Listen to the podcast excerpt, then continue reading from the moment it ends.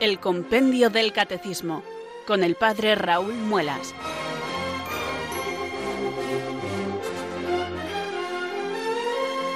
Muy buenas tardes, queridos oyentes de Radio María. Son las 4 o las 3 en Canarias. Aquí comienza una nueva edición del programa El Compendio del Catecismo de la Iglesia Católica. Reciban desde Talavera de la Reina un saludo muy cordial del Padre Raúl Muelas, que un día más les habla desde estos micrófonos de Radio María, la radio de la Virgen, la fuerza de la esperanza. Sed todos bienvenidos.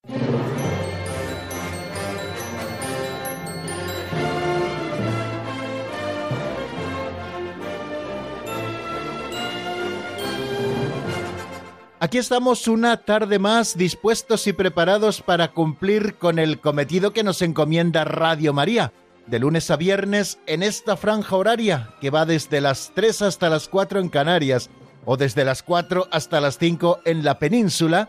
Nosotros abrimos el compendio del Catecismo de la Iglesia Católica, es nuestro libro de texto, nuestro común referente al que todos los días nos acercamos para buscar en él la doctrina católica.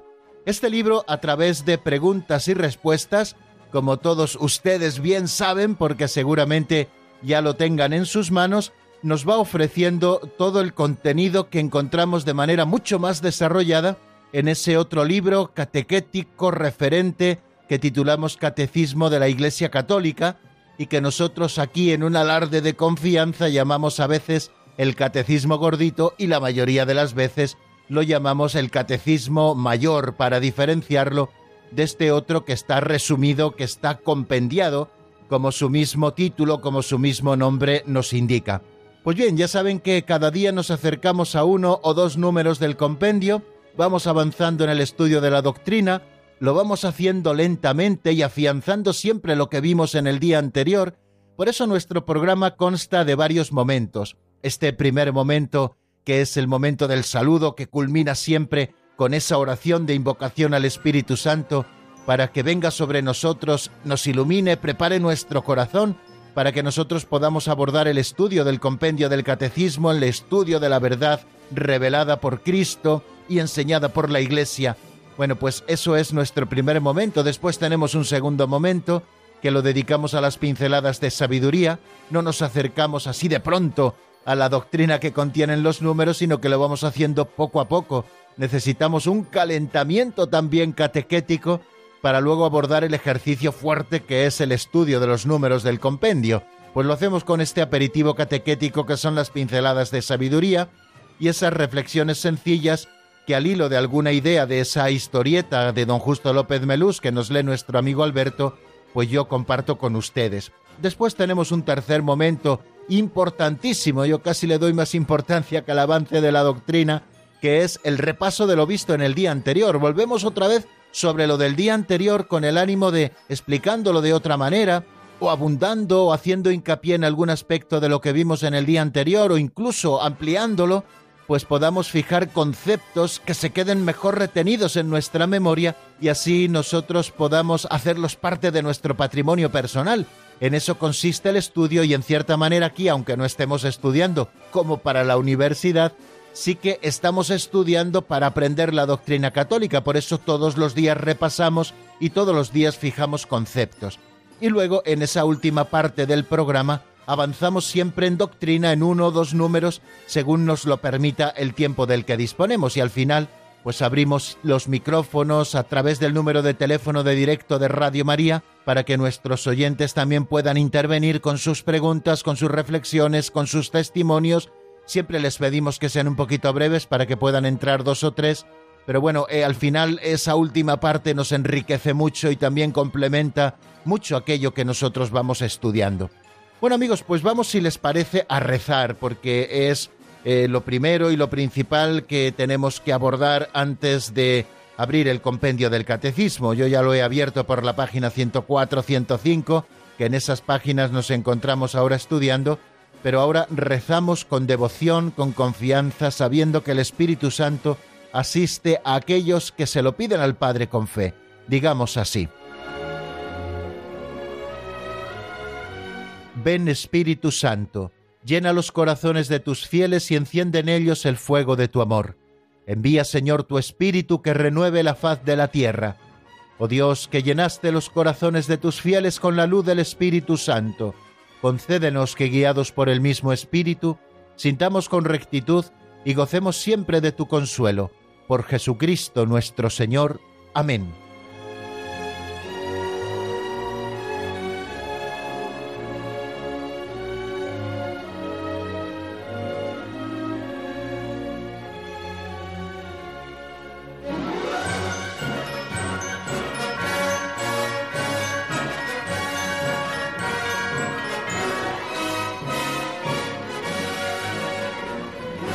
Las pinceladas de sabiduría de don Justo López Melús que ocupan siempre este segundo momento de nuestro programa son auténticas parábolas que con simpatía siempre nos hacen reflexionar. Eh, no pretendemos quedarnos únicamente en ellas, sino que a través de ellas nosotros podamos sacar como si se tratasen de una fábula una moraleja aplicable a nuestra vida concreta. Aplicaciones prácticas, catequéticas, de orden espiritual, de orden moral, que creo que nos vienen muy bien para que podamos vivir cristianamente en todas las dimensiones de nuestra vida. La doctrina que nosotros estudiamos y que vivimos ha de bajar a todos los rincones de nuestra existencia, y nosotros queremos ofrecerles una pequeña aportación a esto con las pinceladas de sabiduría. La de hoy se titula Narváez y sus enemigos.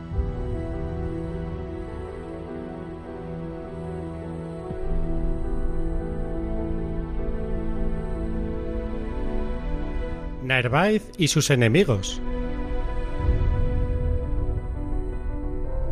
Los santos, los hombres grandes en general, no tienen enemigos en cuanto depende de ellos.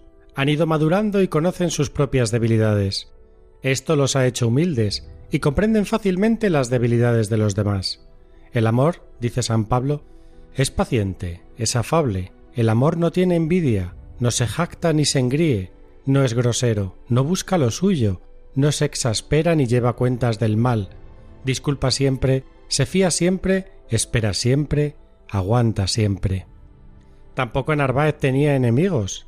Narváez, el espadón de Loza, pues allí nació en 1800, es llamado así por el uso frecuente que hizo de la espada, y con pocas consideraciones, por cierto. Fue un político muy activo y el hombre de confianza de Isabel II. Aplastó varias insurrecciones con gran rigor en el lecho de muerte le preguntó el confesor ¿Perdona a sus enemigos? y contestó No me queda ninguno, me los cargué a todos.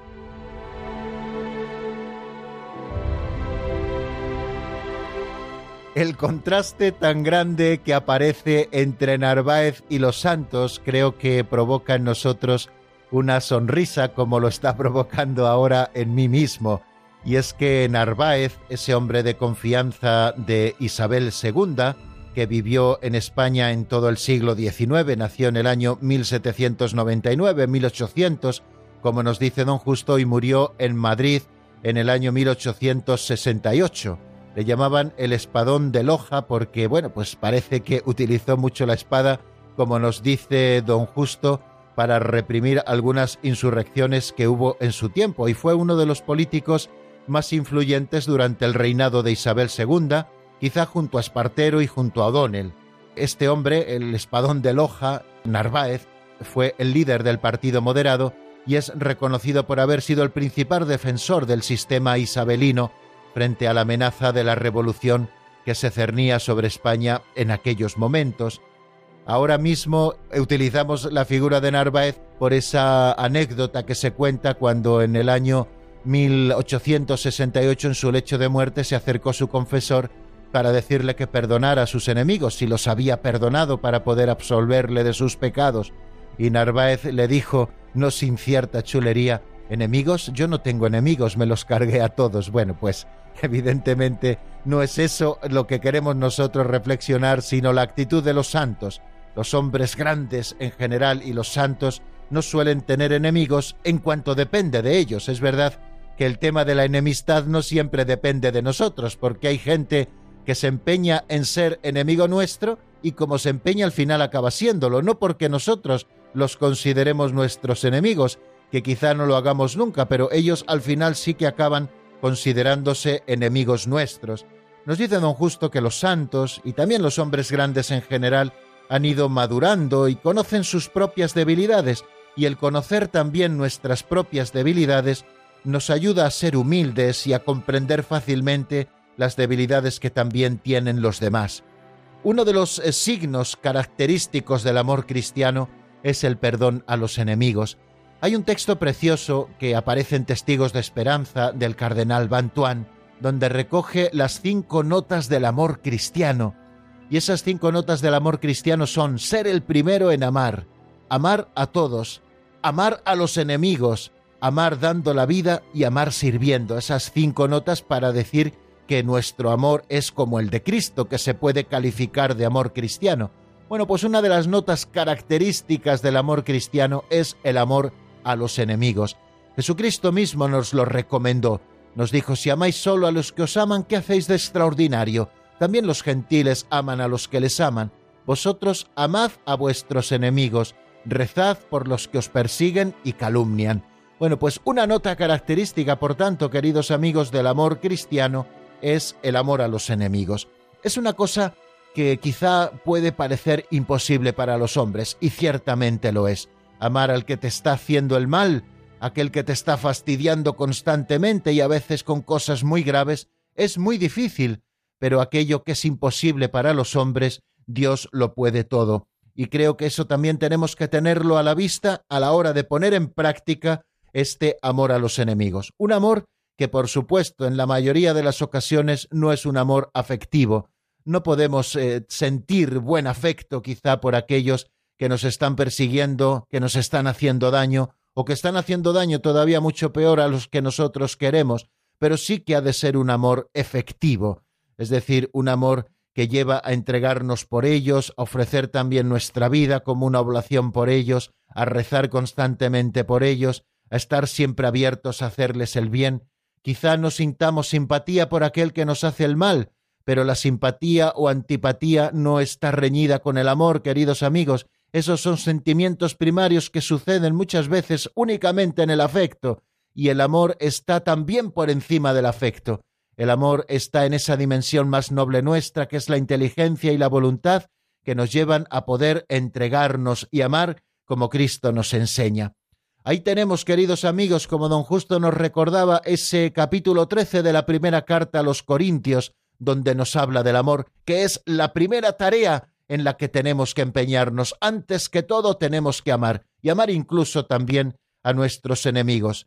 El amor es paciente, el amor no se engríe, el amor no es maleducado ni egoísta, no lleva cuentas del mal, sino que goza con la verdad, cree sin límites, aguanta sin límites, espera sin límites, y este amor no pasa nunca. A este amor, queridos amigos, nos llama el Señor hoy a propósito de esta pincelada. No a que no tengamos enemigos al modo de Narváez que se los había cargado a todos, sino a que no tengamos enemigos porque los amamos con el mismo amor de Dios.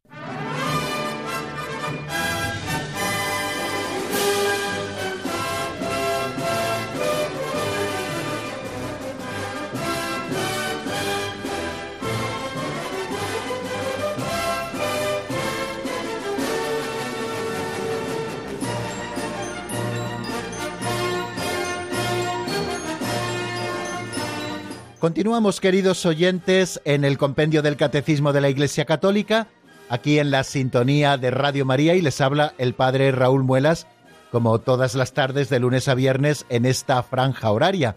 Estamos estudiando el sacramento de la confirmación y en este preciso momento aprovecho para saludar nuevamente a los oyentes que se hayan ido incorporando a nuestra sintonía. En los últimos minutos ya ha comenzado nuestro espacio.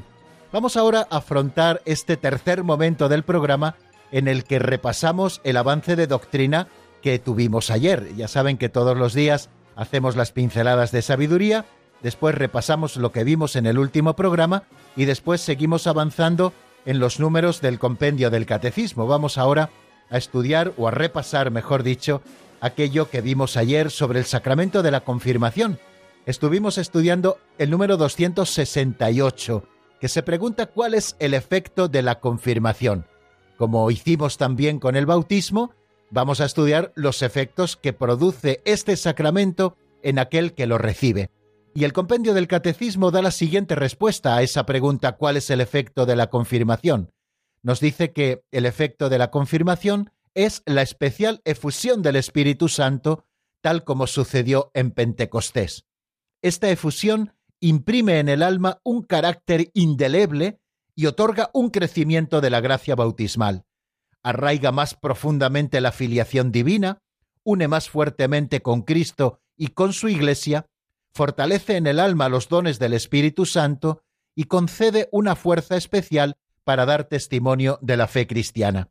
Ese es el listado de efectos que produce el sacramento de la confirmación y que nos enseña el compendio del Catecismo de la Iglesia Católica. Ayer repasábamos también los ritos y las partes de las que consta la administración de este sacramento.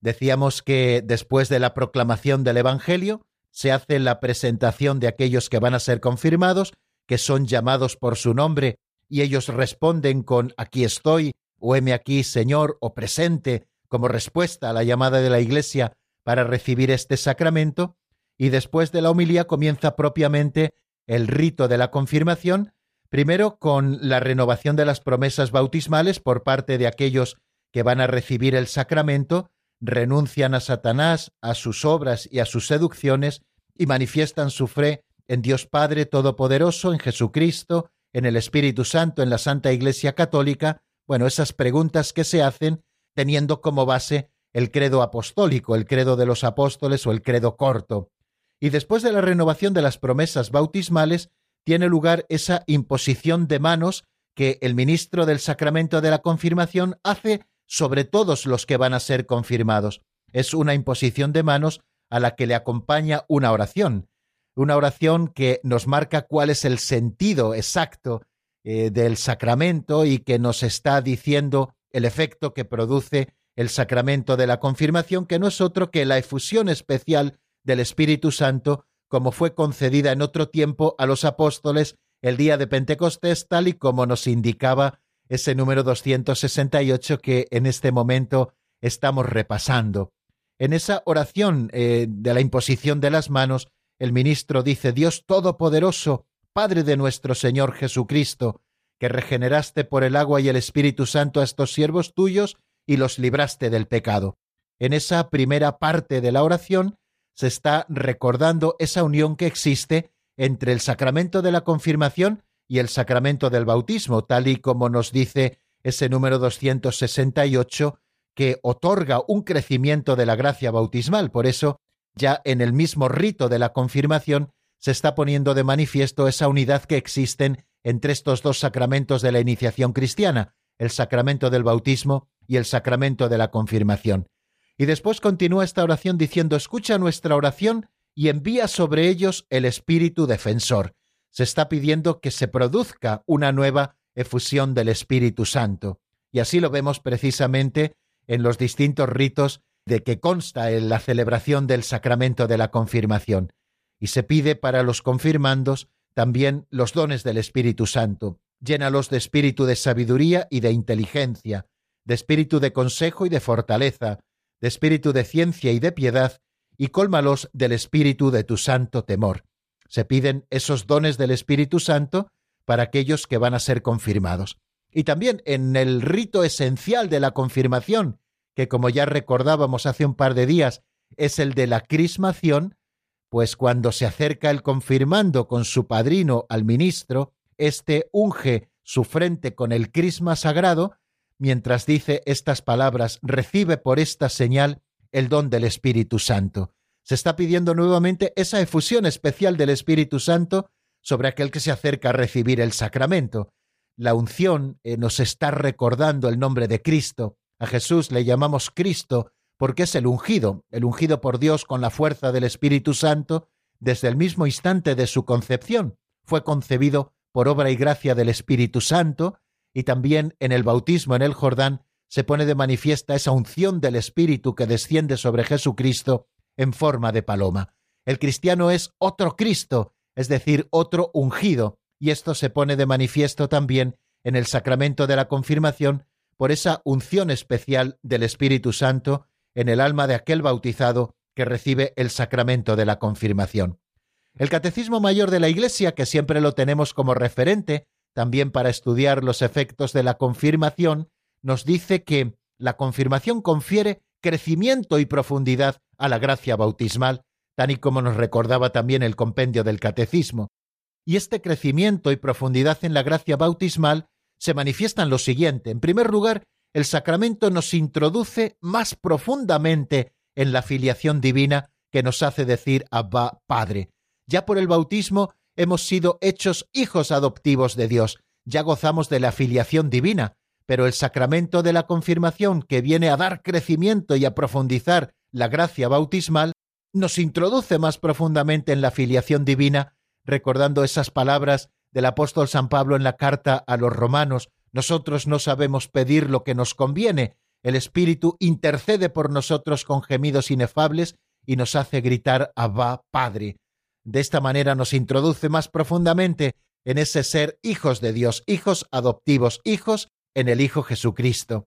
Y también esa y también ese crecimiento y profundidad a la gracia bautismal se manifiesta en que la confirmación nos une más firmemente con Cristo.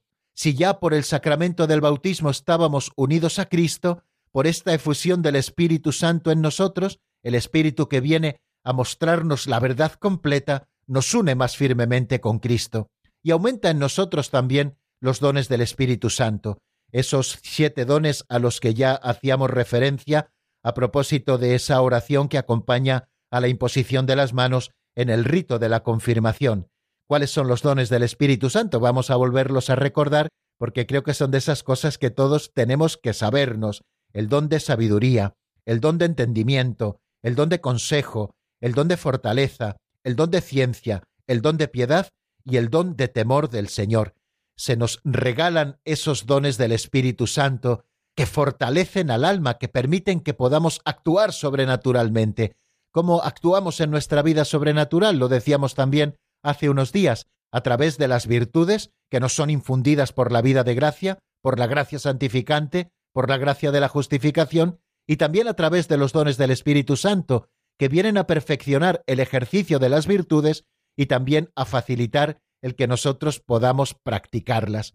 Y en ese listado que el Catecismo Mayor nos hace de en qué consiste ese profundizar en la gracia bautismal, nos dice también que la confirmación nos concede una fuerza especial del Espíritu Santo para difundir y defender la fe mediante la palabra y las obras, como verdaderos testigos de Cristo, para confesar valientemente el nombre de Cristo y para no sentir jamás vergüenza de la cruz.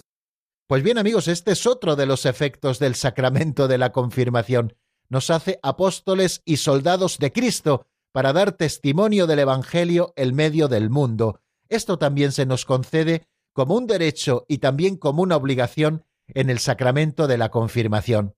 San Ambrosio nos recuerda en su libro de Misteris lo siguiente, recuerda pues que has recibido el signo espiritual, el espíritu de sabiduría e inteligencia, el espíritu de consejo y de fortaleza, el espíritu de conocimiento y de piedad, el espíritu de temor santo, y guarda lo que has recibido. Dios Padre te ha marcado con su signo, Cristo Señor te ha confirmado y ha puesto en tu corazón la prenda del Espíritu. Y también a propósito de los efectos de la confirmación, nos dice el número 268 que la efusión del Espíritu Santo en este sacramento imprime en el alma un carácter indeleble, es lo que llamamos carácter sacramental.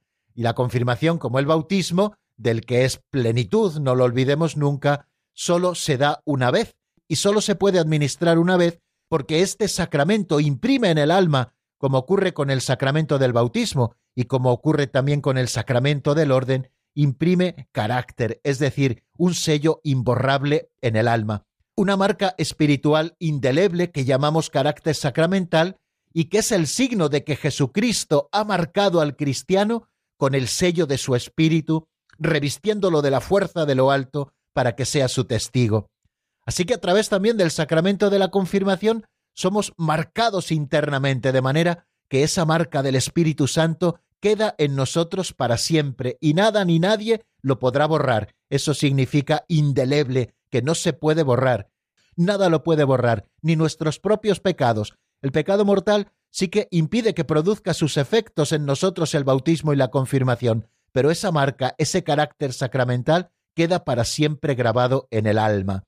Dice el Catecismo Mayor, recordando también algo que nos cuenta Santo Tomás de Aquino en la Suma Teológica, que el carácter perfecciona el sacerdocio común de los fieles recibido en el bautismo, y el confirmado recibe el poder de confesar la fe de Cristo públicamente y como en virtud de un cargo. O sea que tenemos el encargo, queridos amigos, después de recibir el bautismo, y es un efecto también de este sacramento de anunciar a Cristo en nuestros propios ambientes. Ayer nos llamaba un oyente desde Tarragona, Joan, y nos contaba que él cuando se confirmó no sabía todas estas cosas y que ahora las está redescubriendo. Bueno, pues ojalá cada uno de nosotros volvamos a redescubrir todas estas cosas para poder vivir en plenitud nuestro bautismo y para poder vivir en plenitud también el sacramento de la confirmación. Y si algún oyente de los que están conectando con nosotros a esta hora no ha recibido todavía el sacramento de la confirmación, nosotros le animamos a que se prepare bien para recibirlo y que el Espíritu Santo produzca en él todos estos efectos que acabamos de recordar. Vamos a detenernos, queridos amigos, en nuestra explicación. Vamos a escuchar un tema musical, como hacemos siempre, que nos permite descansar un poquito de la palabra y también rememorar dentro de nosotros, a modo de repaso, todas estas cosas que estamos diciendo. Yo les invito a que escuchemos este tema de Fernando Leiva, titulado Magnificat, que está sacado del álbum Porque Dios lo ha querido. Lo escuchamos y enseguida continuamos con la explicación del compendio.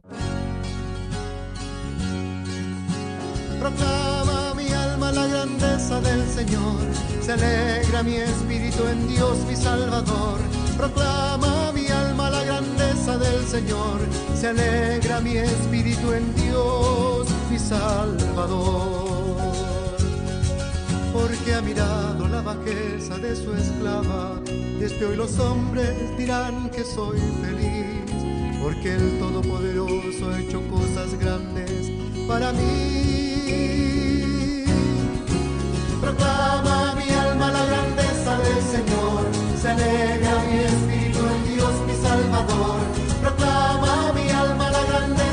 Señor, se alegra mi espíritu en Dios mi Salvador. santo y su misericordia llega a sus fieles por los siglos hasta el fin, porque él hace proezas con su brazo y a todos los soberbios dispersó.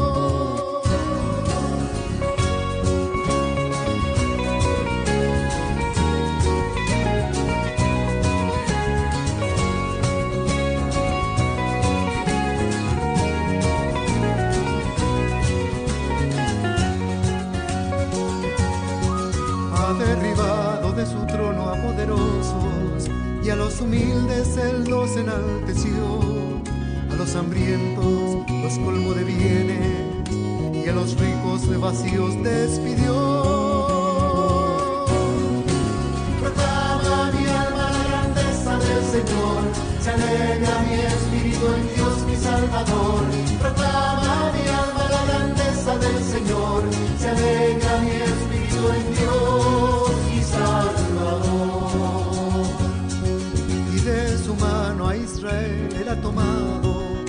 misericordia les demostró así.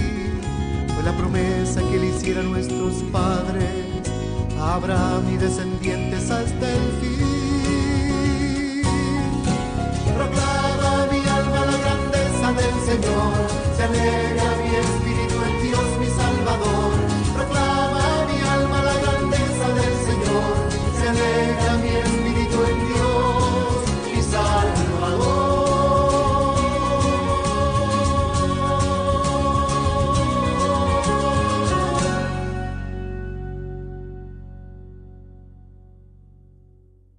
Están escuchando el Compendio del Catecismo con el Padre Raúl Muelas.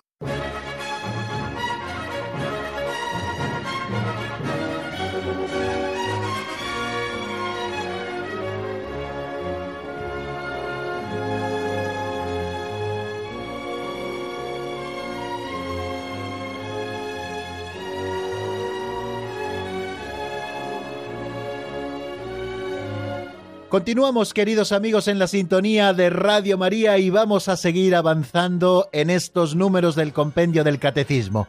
Vamos a ver si nos da tiempo a ver los dos siguientes.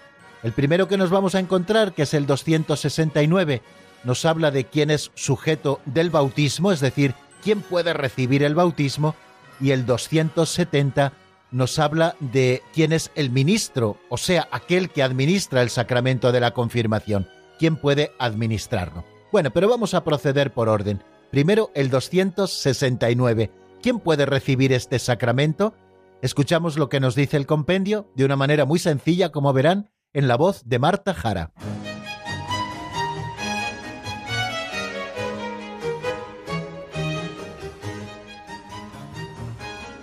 Número 269. ¿Quién puede recibir este sacramento? El sacramento de la confirmación puede y debe recibirlo una sola vez aquel que haya sido bautizado. Para recibirlo con fruto hay que estar en gracia de Dios. Bien, pues acabamos de escucharlo escueto y conciso en la explicación que nos da a esta pregunta. ¿Quién puede recibir el sacramento de la confirmación? El sacramento de la confirmación, lo hemos escuchado, puede y debe recibirlo una sola vez aquel que ya ha sido bautizado. Para recibirlo con fruto hay que estar en gracia de Dios. Bueno, pues vamos a empezar por esto último, diciendo algo a propósito de esto último. El sacramento de la confirmación es un sacramento de vivos. ¿Recuerdan aquella distinción que ya hemos hecho en algún momento? Hay sacramentos de muertos y sacramentos de vivos. No quiere decir que un sacramento de muertos lo reciban aquellos que ya han fallecido. Todos los sacramentos deben recibirlos aquellos que se encuentran vivos, naturalmente vivos. Cuando hablamos de sacramentos de vivos o sacramentos de muertos, significa que hay sacramentos que pueden recibirlos aquellos que se encuentran en pecado mortal, como son el sacramento del bautismo y el sacramento de la penitencia, porque precisamente están para eso, para el perdón de los pecados, y los otros cinco sacramentos decimos que son sacramentos de vivos, porque el alma de aquel que lo recibe ha de estar viva por la gracia santificante. Y esos cinco sacramentos de vivos son el sacramento de la confirmación, el sacramento de la Eucaristía, el sacramento de la unción de los enfermos, el sacramento del orden sacerdotal y el sacramento del matrimonio. Estos sacramentos hay que recibirlos siempre en gracia de Dios.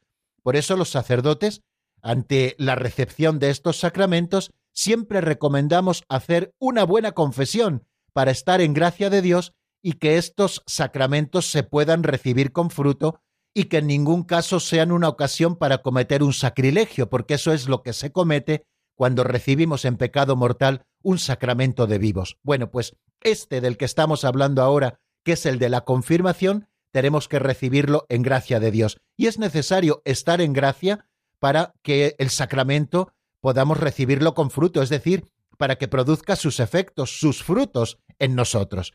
Y también nos ha dicho el número 269 que puede y debe recibirlo, o sea, no solamente lo ofrece como una posibilidad, sino también nos lo presenta como un deber. Puede recibirlo y debe recibirlo, y solo una vez, porque recuerden que este sacramento imprime carácter y solo puede recibirse una vez, aquel que ya ha sido bautizado.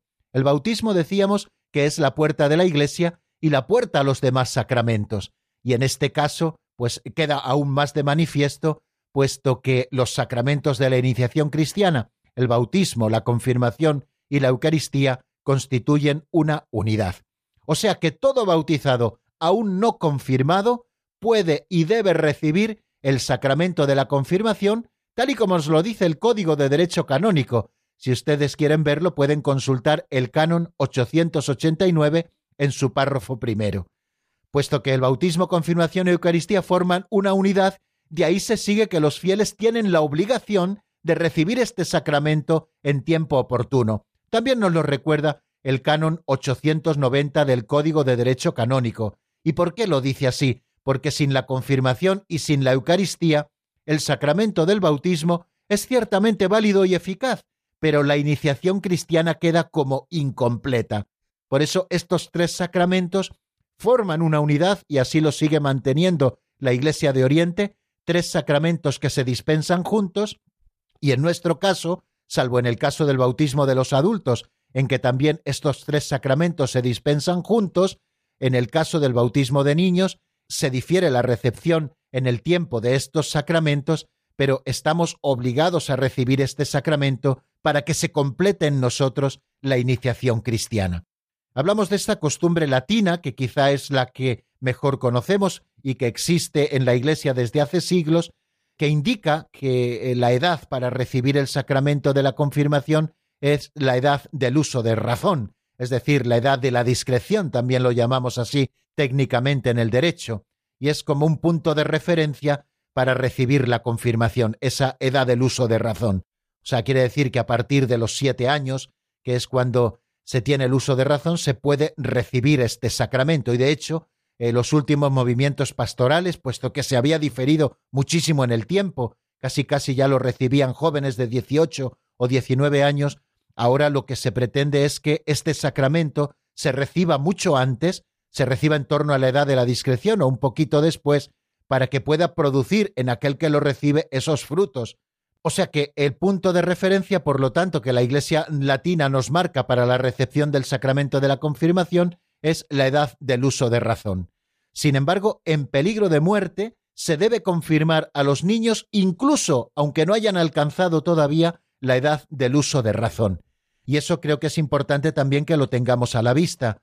Eh, gracias a Dios, ahora entre nosotros, pues no se producen muchas muertes de niños, gracias a Dios lo digo, pero en el caso de un niño pequeño que ya ha sido bautizado, aunque sea muy pequeñito, aunque tenga tres años, eh, pues creo que es bueno que los padres pidan también al sacerdote si hay peligro de muerte, porque en este caso el ministro puede ser cualquier sacerdote, especialmente el párroco propio, que le dispense o que le administre el sacramento de la confirmación a ese niño para que adquiera también esa plenitud del bautismo que el sacramento de la confirmación confiere. O sea que en peligro de muerte se debe confirmar a los niños, incluso aunque no hayan alcanzado todavía el uso de razón. Y también esto se recoge en las leyes de la Iglesia, en esos cánones eh, que se refieren al sacramento de la confirmación. Lo podemos ver en el canon 891 y lo podemos ver también en el canon 893. Si a veces se habla de la confirmación como del sacramento de la madurez cristiana, es preciso, sin embargo, no confundir, nos dice el Catecismo Mayor, la edad adulta de la fe, que viene con el sacramento de la confirmación, con la edad adulta del crecimiento natural que en cada uno llega en un momento determinado. Parece que esa edad adulta cada vez se retrasa más. Bueno, nada tiene que ver, no debemos confundir la edad adulta de la fe, que es cuando recibimos el sacramento de la confirmación, con la edad adulta del crecimiento natural. Y tampoco debemos olvidar que la gracia bautismal es una gracia de elección gratuita e inmerecida, que no necesita una ratificación para hacerse efectiva. Santo Tomás nos lo recuerda en la Suma Teológica. La edad del cuerpo no prejuzga la del alma. Así, incluso en la infancia, el hombre puede recibir la perfección de la edad espiritual de la que habla la sabiduría. La vejez honorable no es la que dan los muchos días, no se mide por el número de los años. Así, numerosos niños, continúa diciendo Santo Tomás, gracias a la fuerza del Espíritu Santo que habían recibido, lucharon valientemente y hasta derramar su sangre por Cristo. Recuerden, si no, queridos amigos, todos esos niños mártires a los que también veneramos con mucho cariño en la Iglesia. El hecho de recibir el sacramento de la confirmación diferido del desbautismo en la Iglesia latina nos habla también o nos apunta la importancia que la preparación catequética tiene para recibir este sacramento. Una preparación que debe tener como meta conducir al cristiano a una unión más íntima con Cristo, a una familiaridad más viva con el Espíritu Santo, con su acción, con sus dones, también con sus llamadas, a fin de poder asumir mejor las responsabilidades apostólicas de la vida cristiana. Por ello, nos dice el Catecismo de la Iglesia, la catequesis de la confirmación se esforzará por suscitar el sentido de la pertenencia a la Iglesia de Jesucristo, tanto a la Iglesia universal como a la comunidad parroquial en la que se prepara o en la que vive aquel que va a recibir el sacramento y por eso la comunidad parroquial tiene una responsabilidad particular en la preparación de los confirmandos, que se suelen preparar siempre en el seno de las parroquias.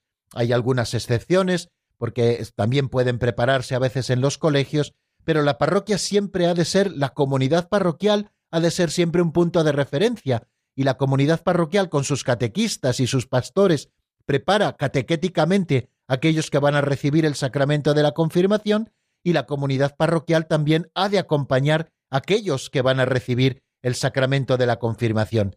Nosotros aquí en mi parroquia, para ponerlo bien de manifiesto, el día previo a recibir el sacramento, es decir, el próximo viernes, los jóvenes que van a ser confirmados eh, participarán con toda la comunidad parroquial en una vigilia de oración en la que pediremos especialmente por ellos para que reciban el don del Espíritu Santo, para que produzca en ellos ese efecto y para que ellos sean responsables con ese compromiso que adquieren con la Iglesia y con el Espíritu Santo, de ser soldados valientes y apóstoles de Jesucristo en medio del mundo. Y aquello que ya decíamos, que para recibir la confirmación es preciso hallarse en estado de gracia. Por eso conviene recurrir al sacramento de la penitencia para ser purificados en atención al don del Espíritu Santo. Para la confirmación como para el bautismo, conviene también, esto no nos lo dice este número que acabamos de escuchar, el 269, pero conviene también que los candidatos busquen la ayuda espiritual de un padrino o de una madrina. Y nos dice el ritual de la confirmación, y así nos lo recuerda también el catecismo de la Iglesia, que conviene que sea el mismo que para el bautismo, a fin de subrayar la unidad que existen entre los dos sacramentos. Bueno, y creo que nos queda todavía un poquito tiempo para hablar de quién es el ministro de la confirmación. De esto nos habla precisamente el 270. El ministro es aquel que administra o que puede administrar el sacramento de la confirmación. ¿Quién es el ministro de la confirmación? Nos lo cuenta Marta Jara, según lo lee en el compendio del Catecismo.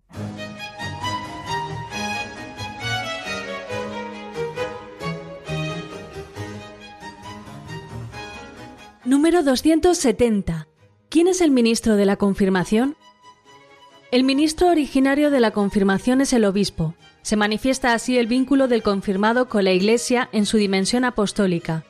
Cuando el sacramento es administrado por un presbítero, como sucede ordinariamente en Oriente y en casos particulares en Occidente, es el mismo presbítero colaborador del obispo y el santo crisma consagrado por éste quienes expresan el vínculo del confirmado con el obispo y con la Iglesia.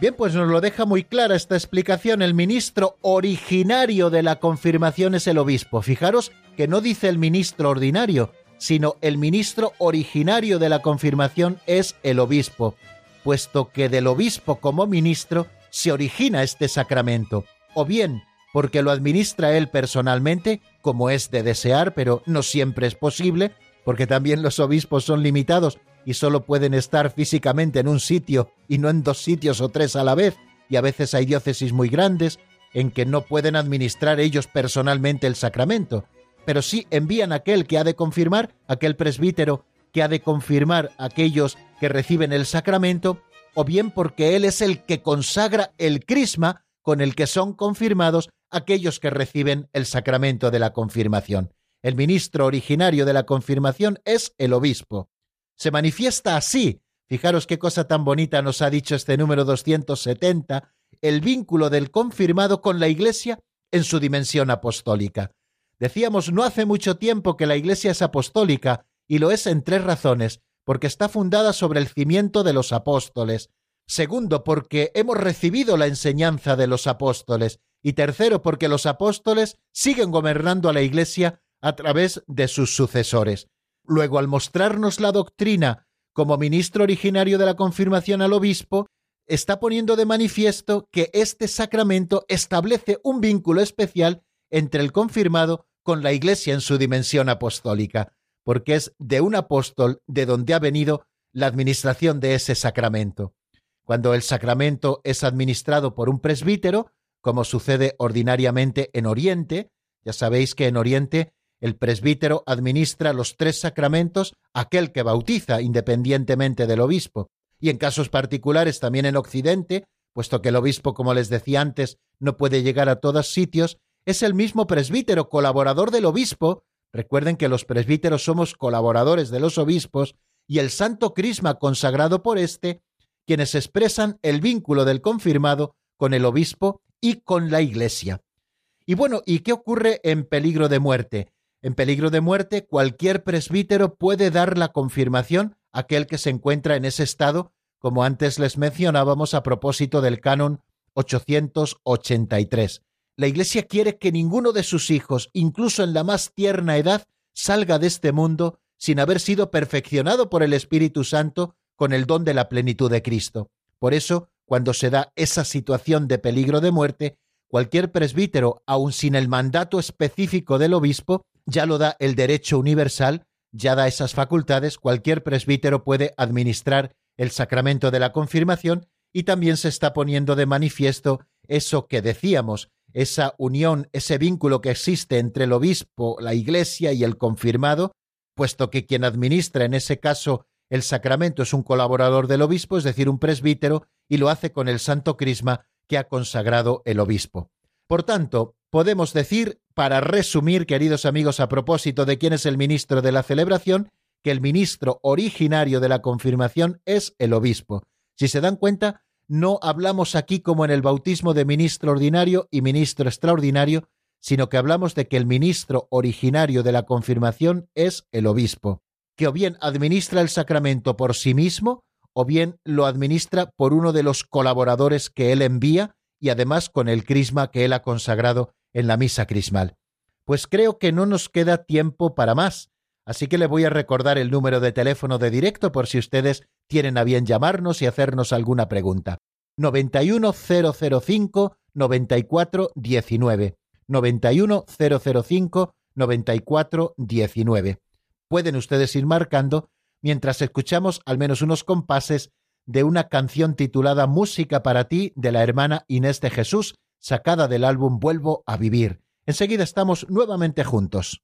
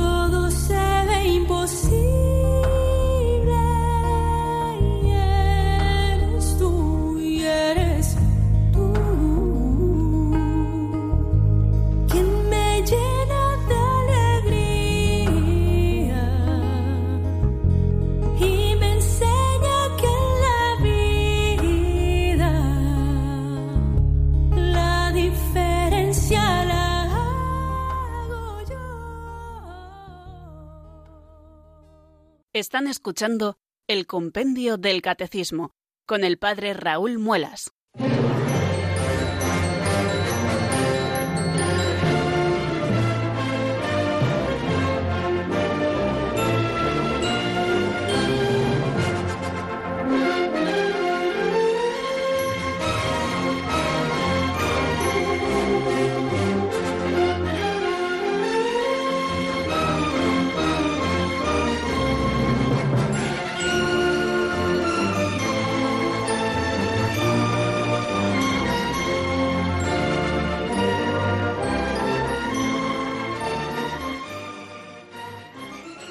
Poquito a poco, queridos oyentes, nos vamos acercando hacia las 5 de la tarde en que comenzará un nuevo programa aquí en Radio María, pero nos quedan todavía unos poquitos minutos para recibir las llamadas de nuestros oyentes en el 910059419.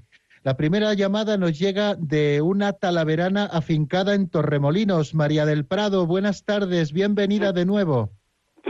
Muchas gracias, padre. Es verdad que soy talaverana. Recuérdeme delante de la Santísima Virgen del Prado alguna vez, que yo no voy nunca, porque ya tengo 81 años y estoy un poquito vieja, pero me acuerdo mucho de, de la Santísima Virgen. Bueno, le voy a decir, en el 1970 tuve un niño, me casé, tuve un niño.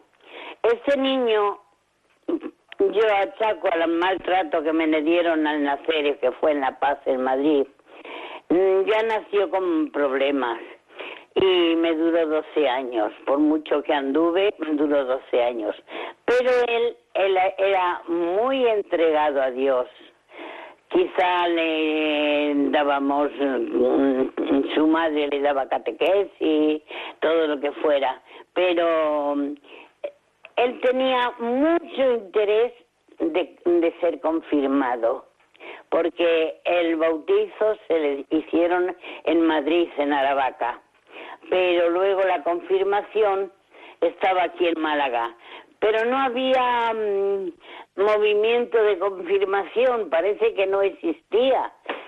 Pero él se había enterado y me decía, todo esto con cinco añitos o seis, mamá, yo quiero que me confirmen. Pero hijo, si no quiere el párroco, si no tenemos obispo, sí, pero volví otra vez, hasta que ya escribí yo al señor obispo, que entonces era otro que no hay ahora. Y me contestó que se lo dijese a mi párroco y que le confirmara. Pero mi párroco no hizo caso. Cuando ya le vio muerto me dijo, yo no creí que el niño estaba tan grave, pero murió sin confirmar, pero no por falta de deseos de él. Él tenía muchos deseos de ser confirmado. Entonces espero que esté en el cielo porque él era un santazo y le tuvieron, cuando murió le tuvieron en, ya muerto en exposición las carmelitas de aquí de Torremolinos en, junto al altar para que en vez de estar en casa el, el, capellán fue a pedir de parte de las monjas que el cadáver se, se pusiera allí. Era muy santito, tenía cosas muy grandes. Pues muchísimas gracias María del Prado por este testimonio precioso que nos dejas en algún momento ya nos apuntaste algún, alguna anécdota de tu hijo y hoy pues eh, precisamente lo completas con este deseo grande que él tenía a pesar de ser tan pequeño de recibir el sacramento de la confirmación. Nos demuestra esto que nos cuenta María del Prado, como eh, la edad eh, de la madurez natural no tiene nada que ver, como nos decía Santo Tomás, con la edad, con la madurez, perdón, de la fe, ¿no? De la fe y como tu hijo desde bien pequeñito ya deseaba y el Señor completó esa madurez llevándoselo con él y esperamos, como usted bien lo dice, que esté en el cielo, porque era un santazo y os dio un testimonio precioso y seguro que movió a muchos a amar más al Señor. Pues muchísimas gracias María del Prado. Vamos a dar paso ahora a Belén, que nos llama desde Madrid. Buenas tardes y bienvenida, amiga. Buenas tardes, eh, don Raúl. Soy Belén, la que me examiné la temporada pasada cuando usted nos. y le sigo en el Pozo de Sicar con mucho agradecimiento. Mire, mi pregunta es la siguiente. En el numeral 1296 del Catecismo Mayor, referente a la confirmación, habla de una pertenencia total a Cristo, la puesta a su servicio y una promesa de protección divina en la gran prueba escatológica. Mi pregunta hace referencia a esta última frase. ¿A qué se refiere con la gran prueba escatológica? Si me lo puede aclarar, muchas gracias. Muy bien, nos decías que era el número 1245 que lo estoy buscando en este... 1296. 1296 del Catecismo Mayor, si es por tenerlo a la vista, a la hora de, decírtelo y, mm. así hacerlo eh, de una manera mucho más práctica, ¿no? Eh, Muchas gracias. este sello del Espíritu Santo marca la pertenencia total a Cristo, la puesta a su servicio para siempre, como indica también la promesa escatológica de la protección divina en la gran prueba escatológica. Es verdad, esa unión mayor que nos da con Cristo, eh, cuando nos habla de la prueba escatológica, pues nos está hablando de la prueba del final, ¿no? Eh, el juicio, ¿no? Podríamos decir exactamente, ¿no? Como el estar más unido a Cristo, más unido a la Iglesia, el tener la plenitud del Espíritu Santo, nos ayudará sin duda ninguna en esa prueba escatológica del final. Por eso los sacramentos son importantes todos para nuestra santificación, porque todos van aportando algo, algo que luego veremos de una manera palpable en ese momento final, ¿no? De lo que llama aquí este número del compendio del catecismo eh, la prueba escatológica, ¿no? Es decir, en el momento del juicio, cuando seamos pesados, ¿no? Y, y demos ese peso gracias también a la gracia que Dios nos ha ido infundiendo en los santos sacramentos, ¿no? y especialmente en este caso en el sacramento de la confirmación. Pues yo creo, Belén, que se refiere a eso, así dicho de una manera muy rápida, porque se nos está acabando ya nuestro tiempo. Ya de hecho han dado las 12, perdón, las 4 y 55 minutos de la tarde aquí en la península, una hora menos en Canarias, y tenemos que poner el punto final a nuestro programa. Muchísimas gracias a todos por la escucha y especialmente a estas dos intervenciones, la de Belén, nuestra alumna aplicada que incluso hizo el examen cuando hicimos la broma aquel día de los santos inocentes pasados, ¿no? Y también a María del Prado desde Torremolinos. Un abrazo muy fuerte para todos y la bendición de Dios Todopoderoso, Padre, Hijo y Espíritu Santo, descienda sobre vosotros y permanezca para siempre. Amén. Hasta mañana, si Dios quiere, amigos.